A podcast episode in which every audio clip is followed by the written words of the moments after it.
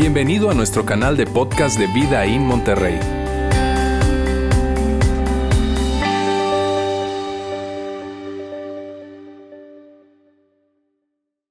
Como tú, yo estoy necesitando honestamente ya que las cosas vuelvan a la normalidad.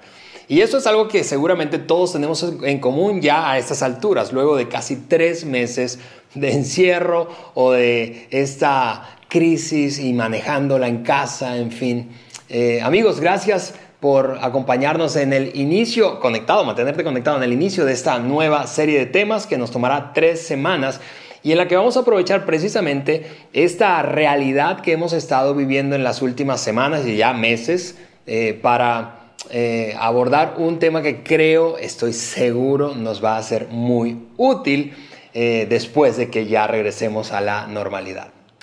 La cosa es que pensando en eso, en, esta, en este encierro, en esta dinámica que ha surgido a partir de toda esta crisis, eh, para algunos ha sido una especie de vacación, una especie de descanso, como de pausa, y, tú sabes, lo han disfrutado. Para otros, y creo que honestamente para la mayoría, ha sido muy estresante, muy estresante. En cualquier caso, que estés tú, si disfrutándolo o ya estresado, con ansias de regresar, ese es el punto, es que todos nosotros queremos normalidad. De hecho, cuando lo piensas bien, honestamente, sería una lástima. Eh, desperdiciar la oportunidad de extraer, aprender lecciones de esta crisis y llevarlas para el futuro con nosotros. Por eso muchos están hablando ya no de normalidad, sino de una nueva normalidad, una nueva normalidad en la que pues básicamente tú y yo vamos a en parte impuesta, en, otra, en otro tanto muy voluntaria, vamos a poder enfrentar el mundo, este mundo nuevo que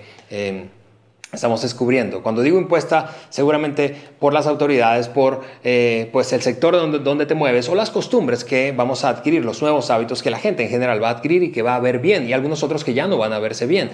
Pero, insisto, hay otra parte que es absolutamente voluntaria y está completamente en tu cancha. Y por eso es que hemos planteado el nombre de esta serie y a partir de ese nombre una pregunta. La pregunta es, ¿cómo podemos ser mejores gracias a esto? ¿Cómo podemos ser mejores? ¿Cómo tú puedes ser mejor gracias a esto? ¿Cómo yo puedo ser mejor gracias a esto? Yo creo que es extraordinariamente relevante para el momento que vivimos ya luego de, insisto, varias semanas y meses encerrados eh, o con alteración en nuestra rutina. Otra vez, sería una lástima, una lástima que nosotros saliéramos de acá, de acá iguales. ¿Por qué? Porque el dolor, yo sé que piensas eso conmigo igual, el dolor sin beneficio, es un desperdicio. El dolor sin sacar provecho, pues es un desperdicio, es una pérdida, es una lástima. Y quizá algunos, a pesar de que no están listos, porque yo entiendo, yo, yo no conozco el detalle de tu experiencia, la particularidad de lo que estás viviendo, no conozco los desafíos eh, específicos que estás enfrentando, pero algo yo sé.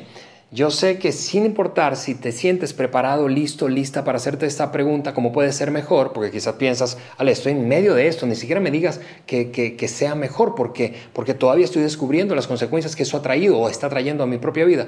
Como sea, salir de acá igual sería un desperdicio. Y pensando en eso, en la, en la tensión que genera el dolor y el crecimiento, porque hay una tensión entre el dolor y el crecimiento. Pues yo tengo aquí conmigo un viejo librito, tengo un libro, este libro desde hace mucho tiempo, es un libro de C.S. Lewis, que es un famoso por haber escrito las crónicas de Narnia, pero no solamente esos son los libros que ha escrito, ha escrito un montón de libros, fue un autor eh, eh, cristiano, creyente del siglo pasado, de hecho, el del principios del siglo pasado. Y este libro que tengo aquí en mi mano se llama El problema del dolor. Y en él, Luis habla de esa tensión que hay entre el dolor y el sufrimiento. Yo quiero me voy a permitir leer un par de frases, algunas frases del libro que creo que ilustran demasiado, demasiado bien esa tensión que hay cuando nos duele, pero al mismo tiempo es una oportunidad para crecer.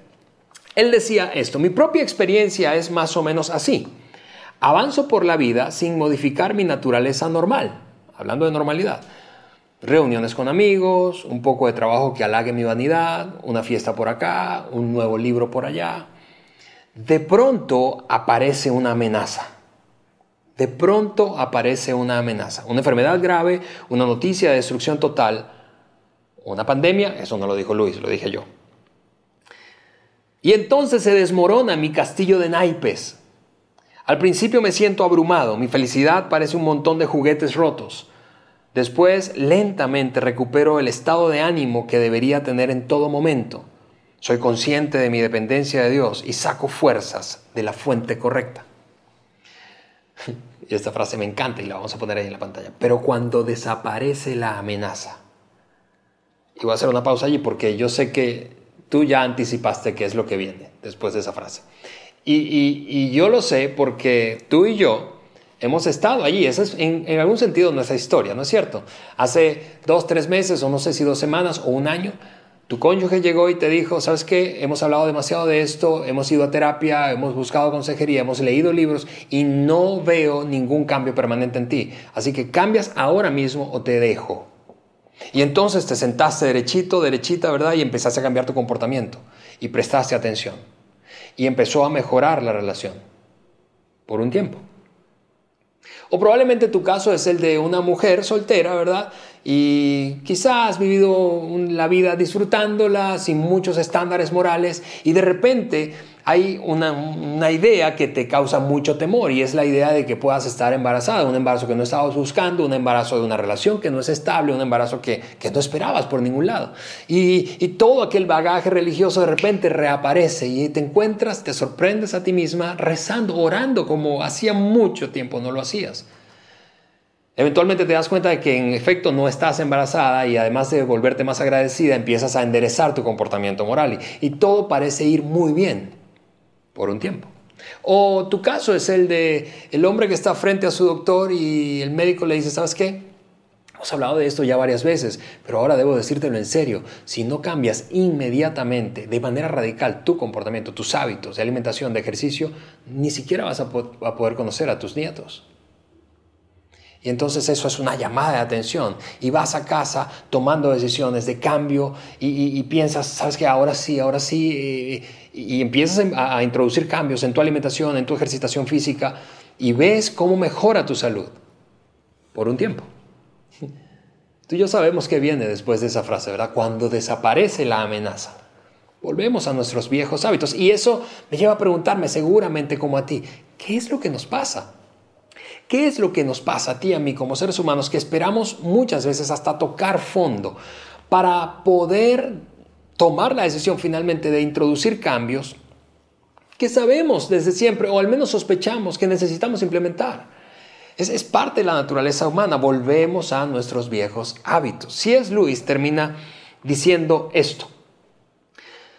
Pero cuando desaparece la amenaza, mi entera naturaleza se lanza de nuevo a los juguetes.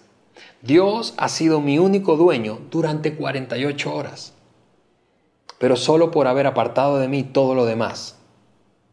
Pero ahora me comporto como un cachorro tras el odiado baño. Y yo no sé si tú tienes perros, perritos en tu casa. Yo tengo una perrita que se llama Cali, mis hijos la adoran, pero cada vez que bañamos a Cali es exactamente lo mismo. Tenemos que, que ejercer fuerza porque terminado el baño, que odia, quiere revolcarse.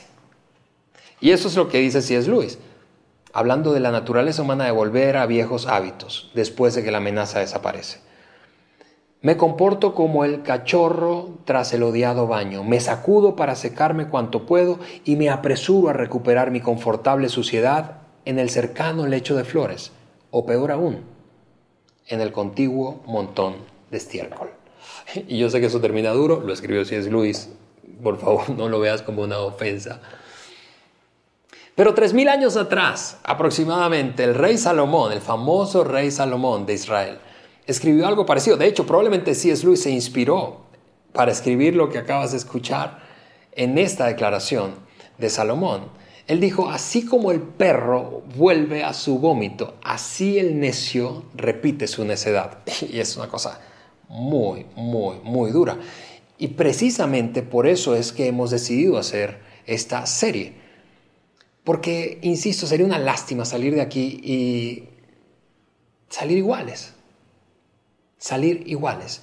Esta es una pregunta, la de cómo podemos ser mejores gracias a esto, con la que lucharemos, literalmente lucharemos durante las siguientes semanas. Y hoy quiero aplicar esa pregunta a tres grandes áreas específicas de tu vida y la mía. Área número uno, Quiero que la apliques a tu vida financiera. ¿Cómo, en otras palabras, puedes ser mejor financieramente gracias a esto? ¿Cómo yo puedo ser mejor gracias a esto? ¿Cómo tú puedes ser mejor? Hay varias maneras de preguntarte eso. Otra manera podría ser, ¿qué es lo que he estado haciendo o dejado de hacer que hoy me lamento por haberlo hecho o por no haberlo hecho, financieramente hablando?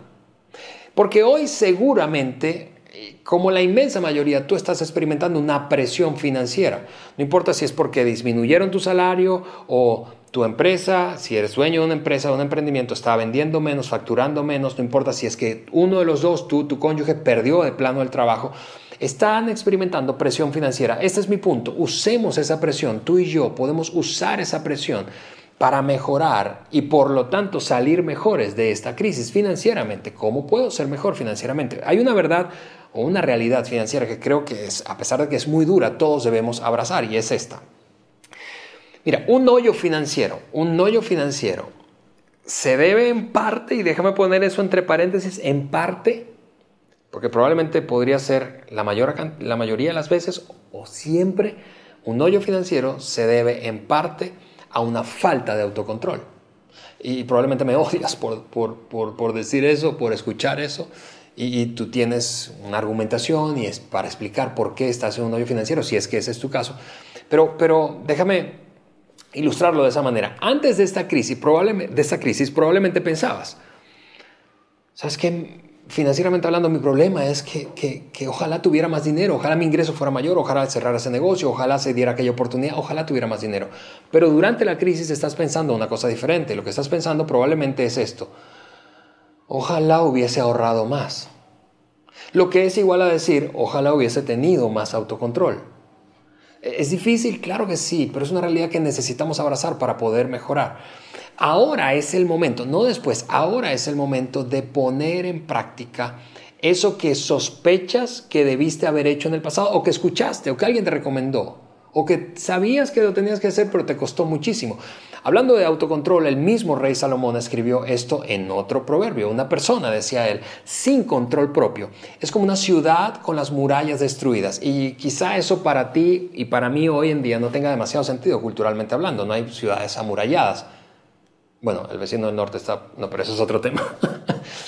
Pero en el pasado, hace mil, dos mil o tres mil años, una ciudad amurallada experimentaba paz, seguridad. Los muros, levantados, bien puestos, vigilados, brindaban paz, seguridad, prosperidad, certidumbre. Lo que está ilustrando Salomón con ese proverbio es esto. En cualquier área de tu vida o de mi vida que no tengamos control propio, dominio propio, autocontrol, nosotros estamos expuestos a perder la paz, a perder la seguridad, a perder la certidumbre y la prosperidad o la posibilidad de prosperar. Y es exactamente eso lo que pasa cuando se trata de nuestra vida financiera. Ahora, hay tres cosas que honestamente desde lo financiero, finanzas personales y familiares requieren un gran, gran nivel de autocontrol gran nivel de autocontrol. Y creo que ahí está la aplicación práctica de esta pregunta en tu vida financiera para salir mejor y en mi vida financiera para salir mejor. Ahorra más, gasta menos, sal o mantente libre de deudas. Ahorra más, gasta menos, sal o mantente libre de deudas. Tú y yo entramos a esta crisis con un nivel de ahorro, con un nivel de gastos y con un nivel de endeudamiento. Salgamos con un nivel diferente, un nivel mejor. Y, este, yo te confieso, eh, eh, para Eliana y para mí, el gran aprendizaje de esta crisis, financieramente hablando, es, entramos con un nivel de ahorro. Y, nos dimos cuenta, necesitamos ahorrar más. Mm, no tenemos deudas y, estoy agradecido con Eliana sobre todo porque es, es, es, el cerebro financiero de nuestra familia. Pero, pero necesitamos ahorrar más, esa es nuestra gran lección.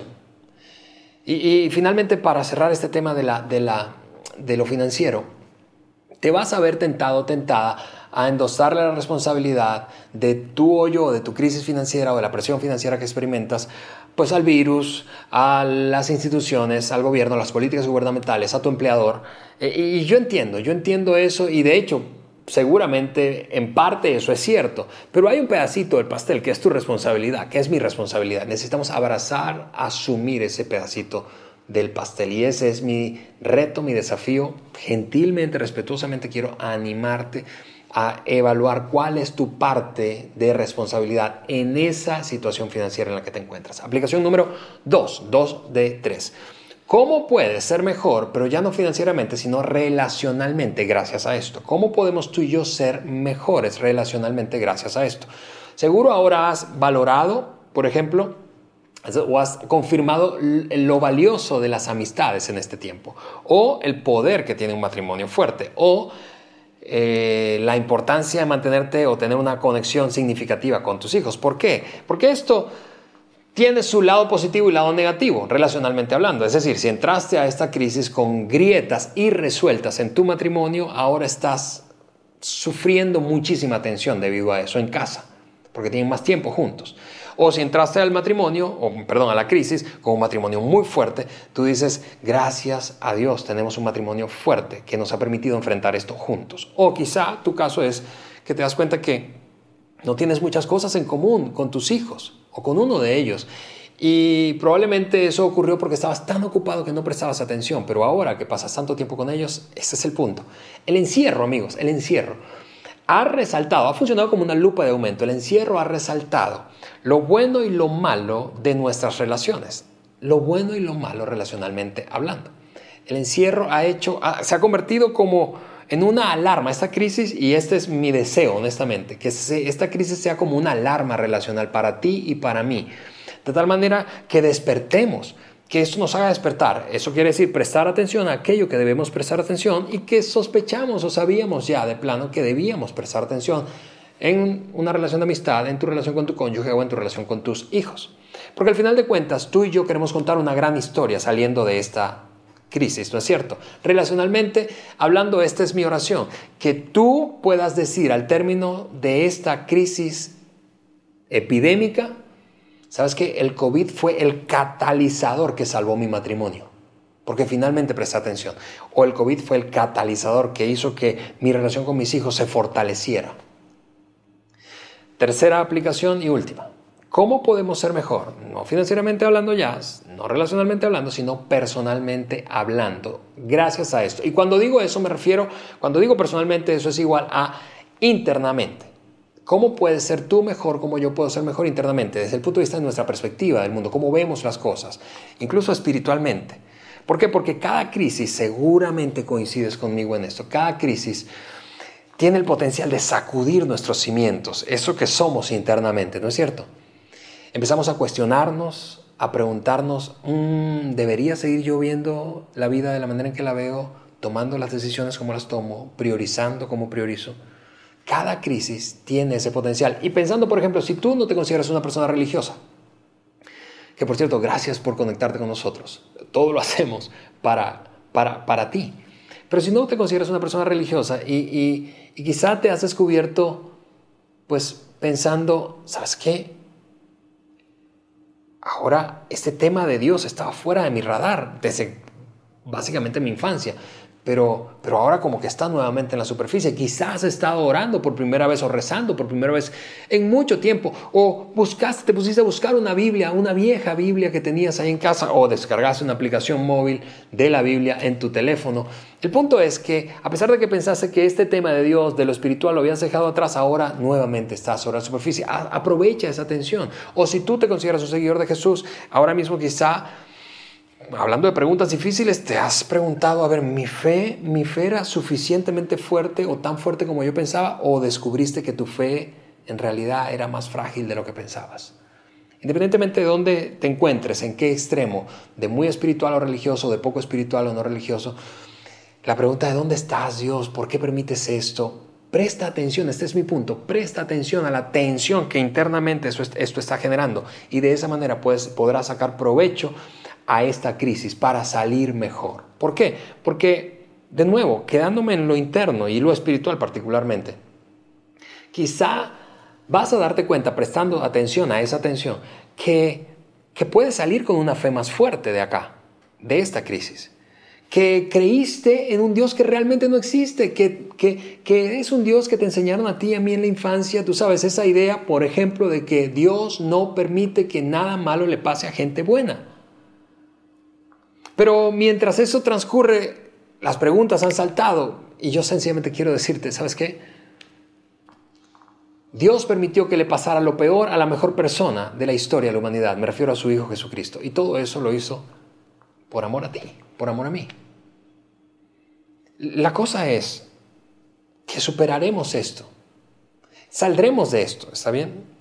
Pero mi deseo, mi anhelo es que salgamos mejores. Nuestra oración en vida es que tú salgas mejor, que tu vida financiera sea más fuerte, que tu vida relacional sea más fuerte y que tu vida personal y espiritual sea más fuerte. Y que no seamos, como decía C.S. Luis, como ese cachorro que después del odiado baño, ¿verdad? Y esto en algún sentido cae en esa categoría, es un odiado baño. Detestamos esto. Naturalmente no lo disfrutamos, esta crisis que vivimos. Después del odiado baño, que no seamos como ese cachorro que va a revolcarse otra vez en el pasto, o peor aún, en una pila de estiércol. Podemos ser mejores. Y, y como yo sospecho que nos parecemos tú y yo bastante, en el sentido de que luego de vivir una experiencia, por muy intensa que sea, tendemos a olvidarla con facilidad. Es, decir, pasamos la página, carpetazo a eso y vámonos a seguir adelante. Yo quiero animarte y con eso voy a terminar a, crear un recordatorio físico. Yo tengo aquí un, objeto, pues no tienes que comprarlo, no tienes que gastar, gasta menos.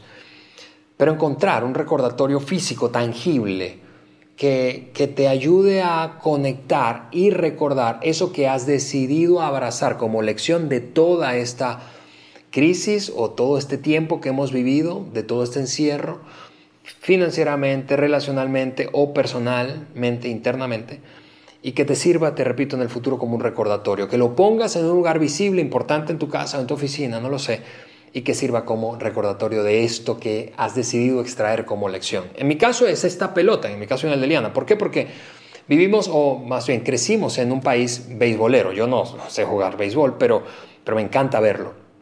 Y esta pelota, la las pelotas de béisbol son, son, son macizas, son sólidas, diferente a las pelotas de tenis o de otros deportes de raqueta. Son macizas. Y, decidimos eso porque nos hemos dado cuenta que nosotros queremos seguir construyendo una vida sólida. Y esta es una gran oportunidad para solidificar nuestras vidas. No tiene por qué ser algo como lo que tengo aquí en mi pelota, ¿verdad? Eh, pero sí quiero animarte a identificar un objeto tangible para recordar esto que eh, estás viviendo y la lección o las lecciones que decides extraer de ello. Gracias por haber escuchado este podcast de Vida en Monterrey. Si deseas escuchar estos mensajes en vivo, te invitamos a que nos acompañes todos los domingos a nuestro auditorio. Para más información sobre nuestra ubicación y horarios, entra a vidainmty.org o síguenos en nuestras redes sociales como Facebook, Twitter e Instagram. Nos vemos la próxima semana.